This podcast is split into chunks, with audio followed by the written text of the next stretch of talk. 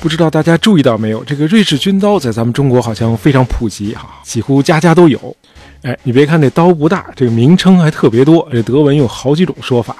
Schweizer Taschenmesser，哎，就是瑞士折刀；Schweizer Offiziersmesser，瑞士军官刀；Schweizer Messer，瑞士刀。不过，这个瑞士军刀给大伙儿印象深刻的，其实不是它的一大堆不同的名称和叫法，而是固定在一把便携式折刀里的各种各样小巧玲珑的工具。用包罗万象这个词来形容都不为过。据说工具最多的那款瑞士军刀叫 Wenger Giant Knife，一共有八十七个小工具，一百四十一项功能，有一公斤重，二十二厘米厚。不过这么大的家伙，可能也只能用来收藏，就使用起来估计也不是很方便。呃，再给大家普及一下啊，这个瑞士军刀呢，一共有两个品牌，一个叫 Victorinox，一个叫 Wenger。怎么区分呢？就是看那个商标上那个白十字外边的框，这个外框有点像五边形的，就是 Victorinox；这个外框呢有点方方正正的，就是 Venga。哎，大家可以找出自己那把瑞士军刀来看看，哎，你买的那个是哪款？一共就这俩老字号，哎，就好比一个是同仁堂，一个是达仁堂。这个瑞士军刀之所以叫军刀，哎，顾名思义，这最早是十九世纪末给军人设计的，这目的呢是提供一个完成各种这个野外作业的多功能工具。后来呢，就逐渐的商业化、平民化。你也许会问，为什么发明这种结实实用的多功能军刀的，哎，不是那些人口众多、幅员辽阔的大工业化国家？而是产在一个人口刚过八百万、面积只有北京的两倍多的这个弹丸小国呢？对，哎，咱们今天就聊聊这个神奇而又了不起的小国家——瑞士。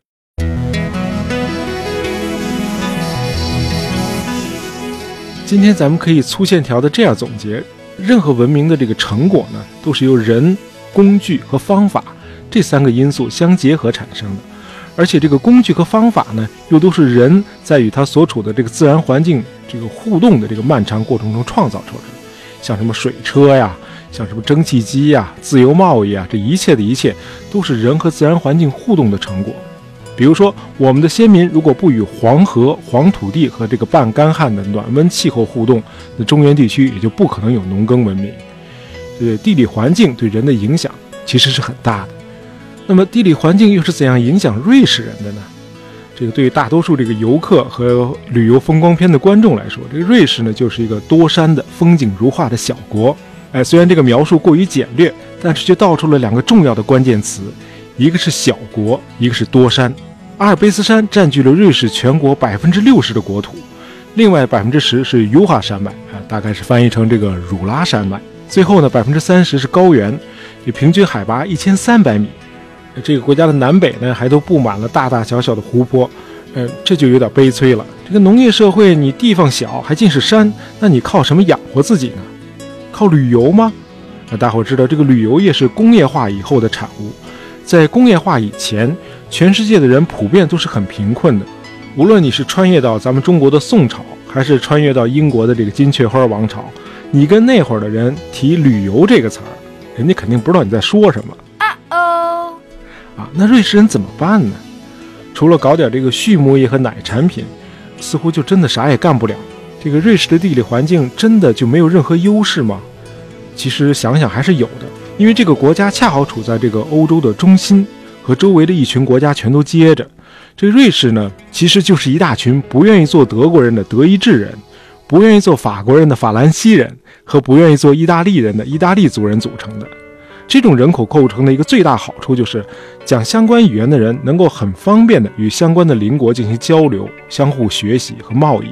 所以说，这个德语、法语、意大利语都是瑞士的官方语言。那瑞士一共有四种官方语言啊，除了这个德语、法语和意大利语，还有很小的一部分人讲这个罗曼语。在古代，呃，日内瓦、苏黎世和洛桑还都还是一些小集市的时候，这多数的瑞士人呢都住在山里。在深山幽谷当中，这一年中暖和的时候其实是很短暂的，大伙儿大多数时间都只能待在屋里。那在屋里干嘛呢？于是就用来琢磨改进从德国、奥地利、法国和意大利学来的一些手工技艺。这样呢，精致、准确、可靠的钟表产自瑞士，哎，也就不奇怪了。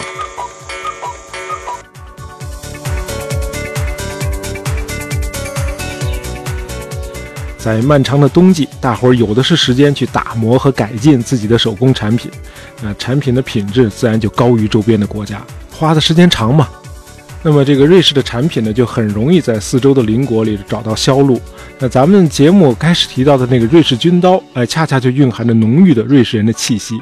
地方小嘛，你就没有条件这边放把剪子，那边放把锯子，你肯定希望能有一种集大成的工具，一件上面什么都有。于是大家就琢磨怎么把这些工具都聚在一块儿。在中世纪，这个瑞士还远远没有形成一个统一的国家，呃，那些了不起的工匠们呢，都散布在这个阿尔卑斯山的崇山峻岭里边，他们的产品呢，主要销路就是周边的这几个邻国。那这时候，欧洲贸易最发达的地方，一个是远在北方的波罗的海地区，那咱们在大爷杂货铺的第二十三期，呃，汉沙同盟那期里头讲过。另一个重要的贸易中心呢，就是阿尔卑斯山南面的意大利。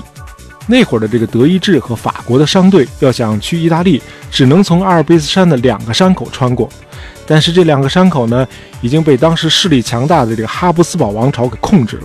过山口可以，你得交一大笔过路费。哎，这个时候呢，瑞士的三个地区，这三个地区是 Unterwalden、Uri 和这个 Schwitz。哎，这三个地区的山民呢，看到了一个商机，他们决定联合起来，各自出一些钱和劳动力，另修一条穿越阿尔卑斯山的山路。那两个山口的过路费不是贵吗？你们从我们这儿走啊，我们这儿有条新路，比他们那儿便宜多了。在当时，这个联合修路只是这个山民们看到了一个商业机会，但是随着这三个地区的进一步加强合作和共享成果。瑞士的山区呢，就慢慢的形成了联合体。随着更多的地区加入，于是就有了国家的雏形。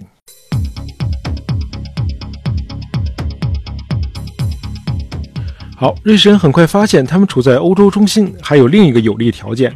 这个欧洲商人们从北到南，从南到北走那么远的路，这路上带太多的钱，肯定是既不安全也不方便的。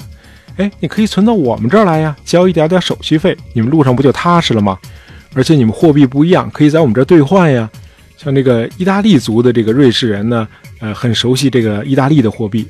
这德意志族的呢和法兰西族的这些瑞士人呢，呃，也都熟悉相关国家的货币，而且又没有语言障碍。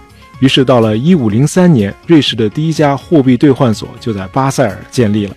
经过五百年经验的积累和传统的延续，今天的瑞士已经成为世界重要的金融服务业国家。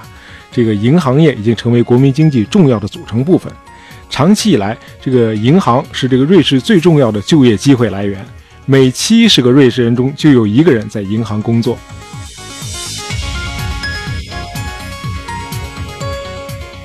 对很多这个资源匮乏的国家和地区来说，这个瑞士的形成、发展和后来的发达是一个非常好的样板。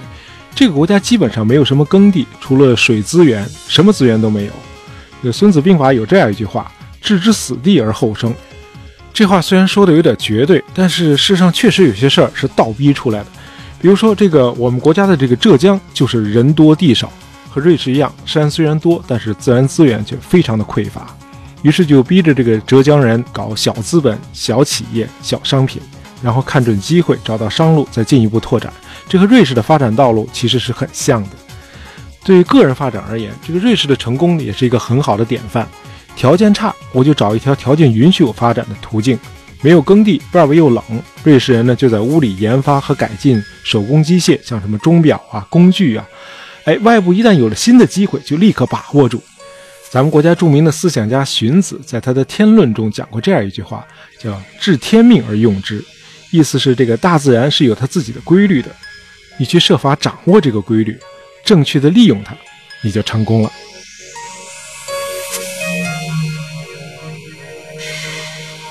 好，咱们今天聊了聊瑞士。当然，这是个麻雀虽小，但是五脏俱全的国家啊。这期节目咱们更多的是围绕它如何克服困境和局限，取得经济成功的，呃，没有涉及到这个国家的政治和社会。